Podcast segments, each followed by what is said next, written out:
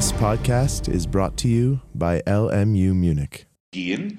Das war ja im Fall Siemens ganz spektakulär. Man hat den Leuten gesagt, arbeitsrechtlich seid ihr dazu verpflichtet, die Wahrheit zu sagen.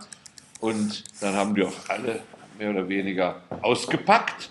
Und äh, also diese amerikanische Kanzlei, wie hieß nochmal, Weberwolf und Plimpton oder so ähnlich, oder Plimpton, also eine amerikanische Kanzlei, wenn Sie den Siemens-Geschäftsbericht gelesen haben, haben die, glaube ich, ähm, Hunderte von Millionen, wenn nicht gar eine Milliarde für Rechtsberatung ausgegeben. Weberwolf und Plimpton, oder? Ist egal, wie sie heißen. Jedenfalls haben die hunderte von Millionen abgegriffen, private Ermittlung bei Siemens. Die Staatsanwaltschaft saß hinten und bekam das alles geliefert. Das wird zunehmend, darüber hatten wir kurz gesprochen, durch die Compliance, dass in Zukunft dann immer privat ermittelt wird. Ähm, und dann anschließend hat man die Ermittlung auf dem Tisch. Also das ist ein ungelöstes Problem. Ich nehme an, das wird die Diskussion in der nächsten Zeit noch viel stärker beherrschen, weil inzwischen muss ja heute jeder Maler, der irgendwo eine Wand anstreicht, dem wird ja von seinem Anwalt gesagt, du musst aber hier auf Compliance achten. Ich kann das für mich machen, jeden Monat 300 Euro, dann bin ich dein Compliance-Beauftragter. Und was weiß ich, auch der Kiosk braucht das einen Compliance-Beauftragten, damit der Schnee, der jetzt von Mühlen kommt, nicht aus Kokain besteht, den er mit dem er handelt. Kurz und gut, das ist ein ganz heißes Thema, was mit Sicherheit in der Zukunft noch äh, umstritten sein wird. Ähm, wir hatten darüber gesprochen, es ist, ist sozusagen, dass, ich hatte das erwähnt, die Gemeinschuldnerentscheidung an sich, wenn man zur Aussage verpflichtet ist, aus anderen Gründen darf das im Strafrecht eigentlich nicht verwertet werden. Deshalb war wegen der Berichtspflicht des Gemeinschuldners gegenüber dem Insolvenzverwalter in der Gemeinschuldnerentscheidung ein Verwertungsverbot aufgestellt worden. Wenn man das konsequent weiterdenken würde, dann würde die Compliance-Institution paradoxerweise zur Lahmlegung der Strafjustiz führen, weil dann die einmal Verwertungsverbote bestimmen. Damit ist realistischerweise nicht zu rechnen. Ähm, auch das Verwertungsverbot des Insolvenz, also in, in, in der Insolvenz des Gemeinschuldners, ist meiner Meinung nach vom Bundesverfassungsgericht damals gar nicht bis zur letzten Konsequenz durchdacht worden. Denn jedenfalls wird man zwar ein Verwertungsverbot annehmen, aber kein Verwendungsverbot. Das ist doch der Unterschied, ganz wichtiger Unterschied. Also die Verwendungsverbot relativ neu, wir hatten schon mal angesprochen. Wir werden zum Beweisverbotskapitel dann nächste Woche noch vertiefen. Das ist ein, ein Verwendungsverbot ist viel schärfer als ein Verwendungsverbot, nämlich wo liegt der Unterschied? Bitte schön. Beweis nicht als. Genau, der Spurenansatz, nicht wahr? Und man sagt, der, Kokos, der, der Gemeinschuldner sagt, naja, ich räume ja ein, ich habe noch eine kleine Nebenbuchhaltung und die ist da und da, dann holt man die Nebenbuchhaltung und die ergibt jetzt weitere Spuren, um den Grand Cayman von ihm äh, vergrabenen Gold auf die Spur zu kommen. Ja, und dann nimmt man es als Spurenansatz und dann ist er dran. Also das ganze Problem ist, zählt aus meiner Sicht zu einem der ungelöstesten Probleme. Denn wir schaffen jetzt über die Compliance-Euphorie oder Verrücktheit oder was Sie wollen, den Hype, über den Compliance-Hype, schaffen wir äh, private Ermittlungen im Unternehmen. Und damit ist dann die Frage, kann man dann noch ein drittes Strafverfahren überhaupt führen? Gut, hier können wir das Problem nicht ausdiskutieren. Ähm, wir gehen weiter und als letztes von der Vernehmung des Beschuldigten müsste ich dann auf die verbotenen Vernehmungsmethoden kommen, die über Verweisungsvorschriften natürlich für alle äh, zu vernehmenden Personen gelten. Und die Grundvorschrift, die erst nach dem Weltkrieg, Zweiten Weltkrieg reingekommen ist, weil sie eine Antwort auf die Praktiken des Dritten Reiches war, das ist 136a, nicht wahr? Verbotene Vernehmungsmethoden die Frage der Willensentschließung und der Willensbetätigung des Beschuldigten, und das gilt dann auch für andere Beweispersonen, darf nicht beeinträchtigt werden. Misshandlung, Ermüdung, körperlichen Eingriff, Verabreichung von Mitteln, Quälerei, Täuschung, Hypnose, Zwang nur auf gesetzlicher Grundlage und Drohung und Versprechen nur auch im Rahmen ausdrücklicher gesetzlicher Ermächtigung und man darf auch nicht das Erinnerungsvermögen oder die Einsichtsfähigkeit beeinträchtigen. So, hierüber allein über diese Vorschrift könnte man durchaus zwei, drei Wochen ähm, Vorlesung halten, wenn man die ganze Kasuistik mitnimmt. Kann ich Sie eigentlich auch noch auffordern, sich damit im Lehrbuch oder vielleicht sogar in einem Kommentar mal mit der Kasuistik zu befassen. Ich kann nur ein paar wenige Dinge ansprechen. Ähm, zunächst einmal von den, von den verbotenen Methoden. Ähm, die Täuschung. Ähm, das, die Täuschung muss abgegrenzt werden nach herrschender Meinung von der List. Listig darf man vertreten, man darf ihn nur nicht irren. Also, zum Beispiel nehmen wir an, es werden zwei Mittäter gefasst, oder zwei mutmaßliche Mittäter, die werden parallel vernommen, natürlich in zwei verschiedenen Vernehmungsräumen. Das ist ja auch das klassische Gefangenendilemma, nicht wahr, in der Soziologie, in aller Gesellschaftstheorie. Die werden also parallel vernommen und wenn man jetzt sagt, Ihr Genosse hat gerade ein Geständnis abgelegt, so das ist gelogen, das wäre Täuschung. Wenn man sagt, Sie wissen ja nicht, vielleicht hat hier Ihr Genosse gerade ein Geständnis abgelegt, das wäre List. Wenn man sagen würde, Ihr Genosse hat gerade behauptet, dass Sie der Haupttäter wären und das ist nicht wahr, das wäre auch gelogen. Wenn dagegen der Genosse hat, darf man es als listiges Verlegungsmittel anwenden und etwa sagt, Ihr Genosse hat Sie gerade reingeguckt, finden Sie, dass Sie da tatenlos zusehen sollten oder wollen Sie jetzt nämlich auch eine einschenken? Das wäre wieder List. Also die Täuschungsabgrenzung, das kann manchmal Probleme bereiten. Das Verbot von Drohung oder Versprechen, ähm, das ist eine ganz heikle Kiste. Ähm, es war früher ganz üblich, dass man vor Weihnachten, als das Weihnachtsfest noch was Besonderes war, im Grunde muss sich ja jeder beschuldigte freuen, wenn er Weihnachten eingesperrt wird und nicht den ganzen Ärger, den ganzen Streit, den ganzen, ganzen Stress hat. Also wenn, dann sollte man immer zu Weihnachten verhaftet werden. Früher war es noch so anders. Zu Weihnachten wurden alle Leute sentimental. Und dann sagt der Staatsanwalt, klar, zu Weihnachten könnte ich Sie rauslassen, wenn Sie jetzt ein Geständnis ablegen dann würde ich die Fluchtgefahr verneinen. Das ist natürlich schon höchst grenzwertig, denn wenn jemand ein Geständnis hat, nicht, ist echt die Fluchtgefahr ja viel größer. Jetzt weiß er, dass er verklagt nicht wahr? Aber als sozusagen Legitimation dient dann aber der Begriff der Vertrauensgrundlage. Man sagt, das Geständnis ablegen, da vertraue ich ihm. Ist dann sich auch nicht, nicht nur das überzeugt, denn wenn man jetzt weiß, dass ein Verbrecher ist, sollte eigentlich das Vertrauen weniger herrschen als gegenüber einem, einem für den auch die Unschuldsvermutung streitet. Also ist die Frage, Drohen und Versprechen, gesetzlich vorgesehene Vorteil, ist in der Praxis eine eigene Frage. Ähm, in, in, der in, der Austrocknung der Münchner Korruptionspfütze war das auch eine ganz interessante Problematik. Kennen Sie die Münchner Korruptionspfütze? Damals, als das existierte, nannte man es Korruptionssumpf. Nachdem wir heute wissen, was ein wirklicher Korruptionssumpf ist, wenn die Intro Spezialbezeichnung, das nur noch die Korruptionspfütze. Die war so Großraum München umfasst. Das ist gemessen an normalen Korruptionsstrukturen wirklich nur eine Pfütze. Da war folgendes: Es wurden praktisch alle kommunalen Aufträge nur gegen Beschäftigte vergeben. Ähm, und alle Ausschreibungen wurden manipuliert. So, was weiß ich, Militärwerk bauten oder einen Kanal und was sie auch bauten. So, das kriegte ein Münchner Staatsanwalt, kriegte einen Zipfel zu fassen. Und das war auch gute Beweise. Dann lud er ein, also den zuständigen Vorstand, sieht man auch gut, das auch schon schön, lud einen zuständigen Vorstand ein und sagte, den verhaftet er nicht. Das ist ja klar.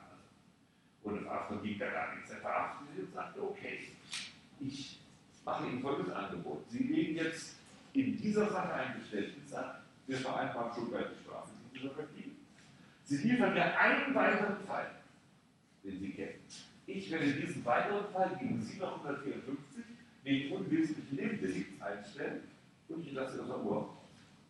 Und dieses Angebot, kennt ihr das von der Vater, mache ihm ein Angebot, das er nicht ablehnen kann, dieses Angebot konnte keiner ablehnen. Diese Vorschlag sagt, ja, da weiß ich doch noch, bei der Kläranlage in dem und dem. Da haben wir auch viel Dank und dann bekam er, was weiß ich, Bewährungsstrafe, sechs Monate Freistrafe mit Bewährung und der Auflage 500.000 äh, an die Staatskasse zu zahlen. Jetzt hat er den anderen hingehängt. Sofort wurde der verhaftet. Der Staatsanwalt sagte, ich hätte ein Angebot für Sie. Und Sie kennen das Domino-Spiel, das lief dann so durch. Und so hat dieser, man muss sagen, ermittlungstaktisch geniale Staatsanwalt, wenn auch so, ich würde schon sagen, im einen, so leicht im Einwirkungsbereich 136a, hat er den ganzen Münchner Korruptionssumpf, wie gesagt, Korruptionspfütze, richtigerweise ausgetrocknet. Da steht da auch Chefermittler äh, äh, Olaf, also die dann bei der EU geworden, als leider ist inzwischen verstorben. Ja, also das ist die Frage Drohen und Versprechen. Ich habe damals diese äh, Vorschrift sehr genossen, weil sie mir damals als Ziel noch klammheimlich, also ohne Legitimation im Gesetz gepriesen wurde, nur auf Toiletten und so, oder Telefon, damals nochmal Umkehrt, dass ja ein Bericht in Berlin würde grundsätzlich im Bordell gedealt, sondern nicht besonders Wasser auf meinen Mühle, aber oft wurde auch zum Beispiel der, Deal Anfang war am Telefon oder auf Toilette, wo sonst. Also Sie mussten ja unauffällig den Richter ansprechen können oder der Richter der Verteidiger. Und zu den Zeiten, denke ich, war meine Argumentation absolut stringent, dass ich sage, das ist alles im Gesetz nicht vorgesehen. Also ist es für den, der dealt, das Versprechen eines gesetzlich nicht vorgesehenen Vorteils und für den, der sich weigert, ist es eine Drohung mit der strengen Strafe, weil er nicht gedealt hat, was auch nicht vorgesehen ist. Dieses an sich sehr schöne Argument gegen, die, gegen den Widerstand deshalb natürlich so äh, gegangen, weil dann ja das Geständnis gar nicht verwertbar war. Also ein entwickeltes Geständnis, verstieß gegen 136a, war also gar nicht verwertbar, sodass das gedielte Urteil auf nichts gegründet war, nicht nur auf, eine, auf ein unverwertbares Geständnis. Das heißt, der Deal tötete sich dadurch gewissermaßen selbst. Seitdem es im Gesetz drinsteht, seit 2009 wird man das jetzt nicht mehr so sagen können, weil ja der Vorteil ähm, ausdrücklich im Gesetz vorgesehen. Gut, soviel also zu den äh, verbotenen Unternehmensmethoden. Wie gesagt, da könnten wir sehr lange. Ähm, es gibt eine unglaubliche Kasuistik dazu, zum Beispiel wurde das einmal als Quälerei angesehen, dass man den Vater äh, zur Leiche, ich glaube, das hat den Vater schon mal zur Leiche seines Kindes gebracht hatte, oder ähm, ja, in ähnlicher Weise, also Ermüdung zum Beispiel jemand zusammenrechnet. Ich habe auch, glaube ich, schon mal erzählt, mal eine Akte gelesen, da war der äh, Beschuldigte ein Epileptiker und der fiel nachts um eins um und dann geht das Protokoll um drei weiter. Da hat er erklärt, nun möchte ich den Geständnis abgeben. Also ein solcher Vorfall ist sicherlich auch schon im Rahmen des 136a mindestens wegen Ermüdung. Ja, interessant ist nun aber der 136a Absatz 3. Sie können nicht einwilligen, wir haben, glaube ich, auch schon mal darüber gesprochen. Das ist dann problematisch, wenn ähm, im Fall der Einwilligung eine Entlastung herausgeht. Die Frage ist, sind nur Niederlassungsbeweise damit verbunden? Und schließlich Satz 2, da kommen wir Beweisverbundskapitel nochmal drauf zurück. Ähm, die Ergebnisse dürfen nicht verwertet werden, wobei es hier ein Verwertungsverbot zunächst nach dem Wortlaut des Gesetzes ist. Ob das ein Verwendungsverbot ist, darauf müssen wir zurückkommen. Als der Gesetzgeber diese Norm formuliert hat, äh, ich glaube, es geht jetzt. Hui, jetzt ist vor Leute aus dem Sessel gekippt. Also, ähm, es gab ja damals die dogmatische Unterscheidung zwischen Verwertungs- und Verwendungsverboten noch gar nicht. Und deshalb muss man das jetzt interpretieren, ob das ein Verwendungs- oder ein Verwendungsverbot ist. Darauf kommen wir zurück. Den das Gut, also jetzt haben wir durchgenommen die Vernehmung der Mittel. Wir hatten schon die Zwangsmittel alle besprochen, wenn natürlich auch nur im Überblick. Und jetzt ist sozusagen das Ermittlungsverfahren zu Ende. Was hat dann zu geschehen? Was kann man am Ende des Ermittlungsverfahrens machen? Also der Staatsanwalt hat alle gehört. Er muss auch den Beschuldigten spätestens vor Abschluss des Ermittlungsverfahrens vernehmen. Das steht ausdrücklich im Gesetz drin, aber steht sogar in der Verfassung drin. Wo steht es drin in der Verfassung? Welcher hierfür zentrale Artikel im Grundgesetz? Artikel 100 in den Prozessgrundrechten, ne? 103 Absatz 1, rechtliches Gehör. Die Vernehmung bietet ja auch dem Beschuldigten rechtliches Gehör. Natürlich ist wegen des Schweigerechts immer nur eine, ein Angebot zur Vernehmung möglich, das ist klar. Gut, also nehmen wir an, der Staatsanwalt hat alle Beweise erschöpft, dann hat er zwei Alternativen am Ende des Ermittlungsverfahrens. Er kann es entweder einstellen oder kann Anklage erheben. Das sind die beiden Alternativen über den Abschluss des Ermittlungsverfahrens, Einstellung oder Anklage. Die Einstellung kann aus tatsächlichen Gründen, aus Rechtsgründen oder aus Opportunitätsgründen erfolgen. Über die Opportunitätsgründe hatten wir ja schon äh, eingehend besprochen. Also die Grundsatznorm ist 170, nicht wahr? Also Sie machen sich einen Vermerk über den Abschluss der Ermittlungen Und dann Absatz 1, Erhebung der öffentlichen Klage, darauf gehe ich dann gleich ein. Absatz 2, andernfalls stellt die Staatsanwaltschaft das Verfahren ein.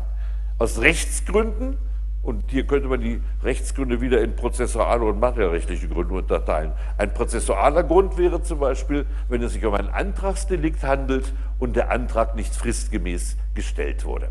Wenn Sie später bei der Staatsanwaltschaft sein sollten, ist das übrigens das Erste, was der Staatsanwalt prüft. Er hat nämlich immer die Hoffnung, er kann das Verfahren gleich wieder zumachen. Also aus prozessualen Gründen, wenn es einer Verfahrensvoraussetzung fehlt. Auch natürlich, hatten wir schon gesagt, wenn der Beschuldigte gestorben ist, das ist die höchste Form der Verhandlungsunfähigkeit. Also das sind prozessuale Rechtsgründe. Materiellrechtliche Rechtsgründe sind es, wenn das Verhalten nicht strafbar ist. Nehmen Sie zum Beispiel den riesigen Komplex der äh, Ärzte gezahlten Provisionen von Apotheken oder sonstigen medizinischen äh, also Kaufläden. Ähm, unter der Führung von Fischer im zweiten Senat hat ja ein Senat beim BGH versucht, das entweder sogar als Erpressung, äh, Erpressung als Bestechungsdelikt im Sinne 331 folgende ähm, hinzustellen, weil man sagt, der Kassenarzt ist Amtsträger der Kasse er hat zwar einen freien Beruf, aber in Bezug auf die äh, Sozialversicherungskassen ist der Amtsträger, das war der eine Versuch. Und der andere Versuch war, der Amtsträger ist äh, Beauftragter im Sinne äh, der privaten Korruptionsdelikte 298.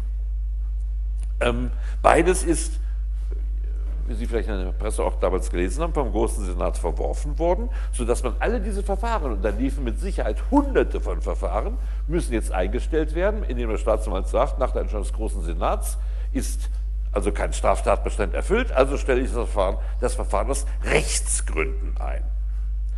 Aus tatsächlichen Gründen wird das Verfahren eingestellt, wenn der erhobene Vorwurf an sich einem Straftatbestand unterfiele, aber der für die Anklageerhebung nötige Verdachtsgrad nicht erreicht wird. Was ist das, der für die Anklageerhebung nötige Verdachtsgrad? Das sagt 170 zunächst im Absatz 1 sehr symbolisch. Er sagt, genügenden Anlass zur Erhebung der öffentlichen Klage. Genügender Anlass, was ist das denn? Ein genügender Anlass. Also das ist eine ausgesprochen unklare Formulierung. Aber äh, wir bekommen eine gewissen, einen gewissen Aufschluss darüber, ähm, im Zwischenverfahren, das dann anschließend kommt. Es wird nämlich ähm, das Hauptverfahren eröffnet, Paragraph 203, wenn der Angeschuldigte einer Straftat hinreichend verdächtig erscheint. Der genügende Anlass bei 170 ist also identisch mit dem hinreichenden Tatverdacht bei Paragraph 203.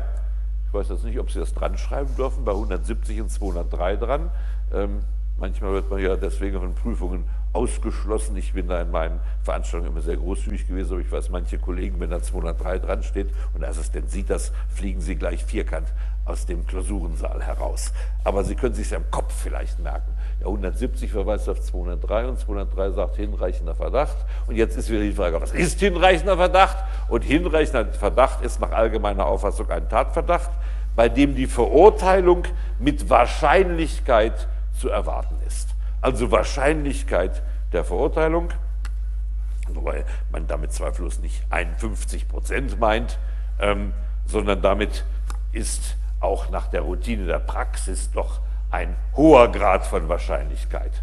Also man könnte vielleicht nur sagen, ziemlich wahrscheinlich. Das ziemlich kann ja eine Steigerung sein, aber eine begrenzte Steigerung. Nicht wahr? Ziemlich wahrscheinlich heißt so 60 bis 80 Prozent oder irgendwas.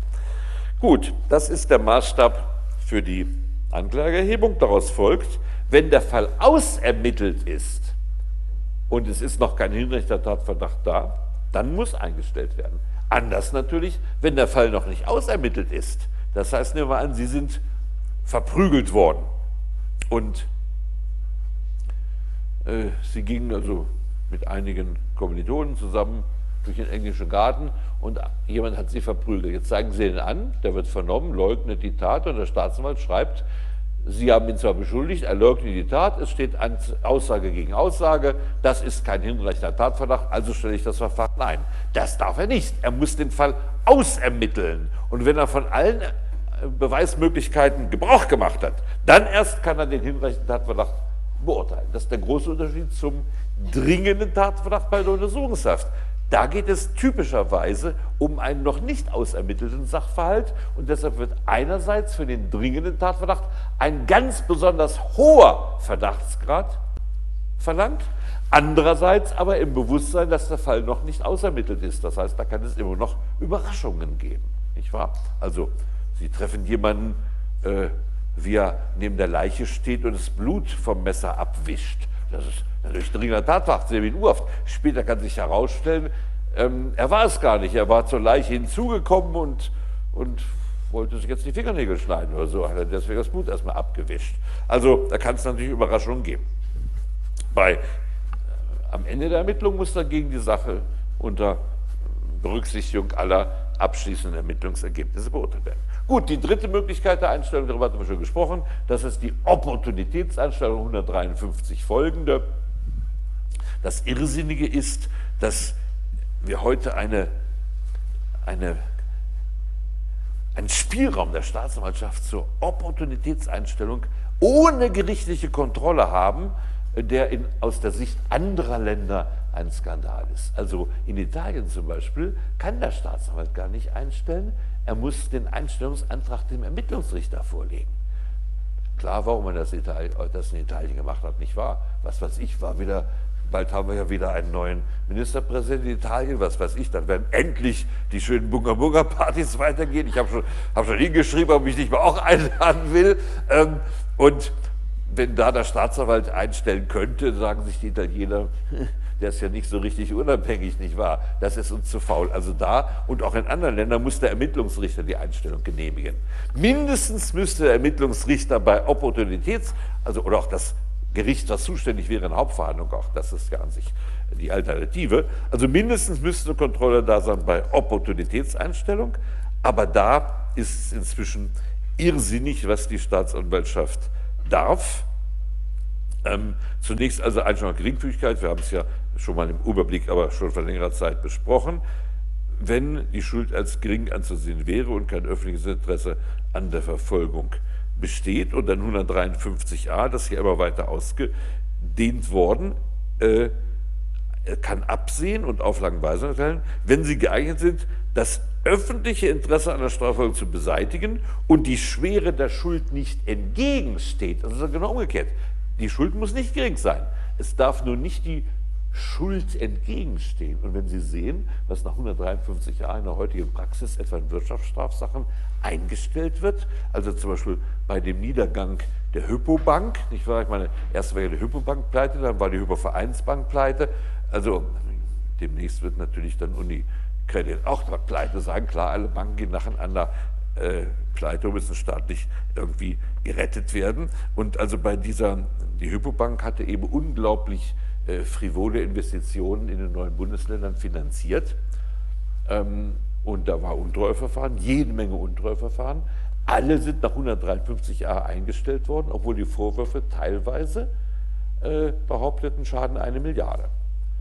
Ähm, also da finde ich es nach 153a nicht vorstellbar in Wahrheit im Rechtsstaat. Entweder ist der Mann unschuldig man kann ja mal eine Milliarde verspekulieren. Das ist letzte Woche erst wieder passiert.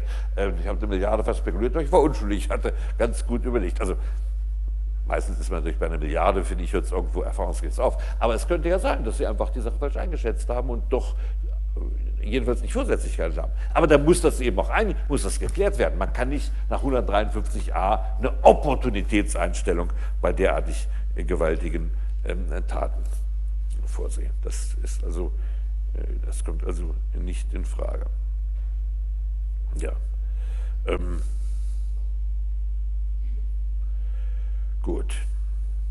153.1.2 hat noch eine ganz besonders raffinierte Möglichkeit geschaffen. Da geht es jetzt also nicht gegen, gegen Auflage, einfach so. Der Zustimmung des Gerichts bedarf es nicht bei einem Vergehen, das nicht mit einer im Mindestmaß erhöhten Strafe bedroht ist und bei dem die durch die Tat verursachten Folgen gering sind. Und das heißt, bei dem ganzen Bereich normaler Betrug, normaler Diebstahl, normale Unterschlagung, alles kann die Staatsanwaltschaft alleine machen, wenn die Folgen gering sind. Das überprüft ja aber keiner. Nicht wahr? Das ist die Pointe. Das Bundesverfassungsgericht hat gesagt, der äh, Geschädigte hat keine kein Klageerzwingungsrecht bei Opportunitätseinstellung. Das heißt, wenn die Staatsanwaltschaft meint, die Folgen seien gering, kann sie ohne Kontrolle einstellen. Das darf nicht sein in einem Rechtsstaat. Und deswegen muss man meiner Meinung nach 153.1.2 einschränkend interpretieren, dergestalt, dass die Voraussetzungen überprüfbar sind. Also man kann dann eine Klageerzwingung machen als Geschädigter mit der Begründung, die Folgen sind ja gar nicht gering. Und deswegen hätte die Staatsanwaltschaft nicht einstellen dürfen. Nur das kann in einem Rechtsstaat akzeptiert werden. Äh, höchstrichterliche Entscheidungen dazu stehen aus. Auf eins möchte ich noch Ihre geschätzte Aufmerksamkeit äh, lenken, vielleicht sollten Sie das ruhig unterschreiben. Es steht äh, jedes Mal, also bei Absatz 1, ein Vergehen und ähm, dasselbe gilt auch keine Staatsmacht, bei einem Vergehen, 153a, bei einem Vergehen. Also hier ist das Wort Vergehen sehr wichtig. Bei einem Verbrechen darf das nicht geschehen. Und deswegen ist es auch so unglaublich äh, wichtig, dass eigentlich die wichtigste Frage der Einstufung als Verbrechen oder Vergehen, dass die Staatsanwaltschaft, dass es dann keine Opportunitätseinstellung gibt, nicht wahr? Und zum Beispiel Raub, der einfache Raub nach, 100, nach, nach, nach 100, 249 ist ein Verbrechen. Also ein kleiner Handtaschenraub, sonst keine schweren Folgen, darf nicht eingestellt werden. Wenn Sie einen Betrug in einem besonders schweren Falle mit einem Milliardenschaden machen, ist er der Opportunitätseinstellung im Prinzip zugänglich, weil es ja ein Vergehen ist. Also deshalb müsste man in Wahrheit die Einstufung als Verbrechen oder Vergehen auch neu überprüfen, wann man hier der Staatsanwaltschaft eine alleinige Einstellungsbefugnis geben darf und wann nicht. Gut, soviel also zur Einstellung. Ähm, auf die Klageerzwingung kommen wir dann gleich noch. Oh Gott, ist das schon wieder spät. Also kommen wir dann nächstes Mal. Also das Opfer hat, in, also der Verletzte hat in gewissem Umfang die Möglichkeit dagegen zu remonstrieren und einen Rechtsbehelfssucht durchzuführen, aber eben nicht bei Opportunitätseinstellungen, sondern nur bei Einstellung aus rechtlichen oder tatsächlichen Gründen. Gut, die gegen, also entgegengesetzte Maßnahmen ist die Anklageerhebung. Jetzt muss man wissen, dass die Staatsanwaltschaft viel mehr Verfahren einstellt, als sie anklagt. Also man hat wirklich im Ermittlungsverfahren rein statistisch gesehen eine sehr erhebliche Chance, dass die Staatsanwaltschaft entweder aus rechts- oder tatsächlichen Gründen einstellt nach 170 oder nach 153 Folgen aus Opportunitätsgründen. Es ist völlig unmöglich, die Masse der Verfahren, Sie wissen, es werden grob gesagt sechs Millionen Straftaten in der polizeilichen Kriminalstatistik ausgewiesen. Ähm, verurteilt werden vielleicht 800.000 im Endeffekt. Also es ist quasi wie eine Flasche, die immer enger zugeht. Man kann nicht alle Verfahren äh, vors Gericht bringen und deswegen ist die Bereitschaft der Staatsanwaltschaft zur Einstellung anstelle der Anklageerhebung im Prinzip durchaus beachtlich. Deshalb ist eigentlich auch die Staatsanwaltschaft im Ermittlungsverfahren ein, etwa für den Verteidiger ein Kontrahent, mit dem sich meistens reden lässt sozusagen. Weil der Staatsanwalt, die deutschen Staatsanwaltschaften sind unvorstellbar überlastet. Es ist also unglaublich, was der Staat denen an Arbeitslast zumutet. Polizei wird immer vergrößert. Mehr Polizei, noch mehr Polizei. Da haben wir keine Sorge. Die wird exzellent ausgestattet. Die Staatsanwaltschaften lässt man verhungern, buchstäblich die Frage, ob da auch eine Liste der Vernunft dahinter steckt, das will ich jetzt mit Ihnen nicht debattieren. Also überlastete Staatsanwaltschaften sind eigentlich froh über jeden Fall, den sie durch Einstellung erledigen können. Da hat der Verteidiger, der Verteidiger also gute Chancen. Während wenn erstmal Anklage erhoben werden worden ist, dann liegt die Verteidigung in der Regel im Brunnen. Also wenn Sie später Rechtsanwalt werden, was sicher die Mehrzahl von Ihnen wird, dann müssen Sie wissen, die entscheidende Verteidigung muss im Ermittlungsverfahren geleistet werden. Und wer das nicht begriffen hat als Verteidiger, wer zu blöd ist dafür, das ist leider eine große Zahl, der sollte eigentlich lieber seinen Talar äh, an den Haken hängen und, und, und Taxifahrer werden. Denn in der Hauptverhandlung ist aus vielen Gründen meistens nichts mehr zu machen. Wir haben eine Freispruchsquote von dreieinhalb Prozent. Sie kennen den Inertia-Effekt, auch Urteilsperseveranzeffekt genannt, nicht wahr? Deshalb ist in der Hauptverhandlung meistens das Kind aus dem Brunnen nicht mehr herauszuholen. Also im Ermittlungsverfahren liegt die entscheidende Chance. Gut, wenn Sie nun gepennt haben oder Sie haben einen wirklich nun massiv äh, Verdächtigen, da muss angeklagt werden, vertreten und hatten auch gar keine Möglichkeit, die Anklage abzuwenden. Dann wird die Staatsanwaltschaft anklagen. Die Erhebung der öffentlichen Klage kann regelmäßig in zweifacher Form geschehen. Die häufigste Form, die aber von uns nur stiefmütterlich behandelt wird, sie wird als Sonderform des Verfahrens behandelt, das ist Antrag auf Erlass eines Strafbefehls. Es gibt viel mehr Strafbefehle in Deutschland als Hauptverhandlungen. Und zwar im gesamten Bereich der Bagatellkriminalität und der leichten Kriminalität dominiert der Strafbefehl. Der Strafbefehl wird vom Amtsrichter nach nur summarischer Prüfung auf Antrag der Staatsanwalt, äh, auf Antrag der Staatsanwaltschaft erlassen. Und dann kann allerdings der Betroffene dagegen Einspruch einheben, äh, Einspruch einlegen, Paragraph 407 folgende. Da ist der Strafbefehl geregelt. Es ist übrigens ein tückisches Verfahren, dieses Strafbefehlsverfahren. Ähm, Sie werden nämlich, wenn der Verteidiger aufpasst, wird der vor Erlass des Strafbefehls gar nicht mehr gehört. Plötzlich ist der Strafbefehl da, kann er durch sich einschalten, er hat ja immer Akteneinsicht, kann rechtzeitig was zu den Akten geben, aber häufig ist es so, der Schlafmutzverteidiger, also der deutsche Standardverteidiger, genannt Schlafmütz, der merkt erst, was los ist, wenn schon der Strafbefehl im Haus ist. Dann kann man zwar Einspruch einlegen, nicht wahr? Also, äh, also 407 Regeln Zulässigkeit, 409 Inhalt des Strafbefehls und dann kann nach 410 Einspruch eingelegt werden, aber im Verfahren nach dem Einspruch, das ist in Paragraph 414 und 415 geregelt, ähm, nee, Entschuldigung, Blödsinn, jetzt bin ich auf die falsche Seite geraten, entschuldigen Sie. Ähm, also im Verfahren, äh, bup, bup, bup, also schriftlich 410 ist Einspruch, ich bin, entschuldigen Sie bitte, auf die rechte Seite gerutscht und dann Verwerfung ohne Ausbleiben des Angeklagten und so. Also das ist kaum geregelt, jedenfalls. Ähm, ist ein Strafverfahren für den Betroffenen ausgesprochen. Ähm, ähm, schwierig, weil äh, ich finde im Moment die Vorschrift, finde ich, ist es so, dass äh, nämlich die Beweisantragsrechte im Verfahren nach einem Strafbefehl eingeschränkt sind und also äh,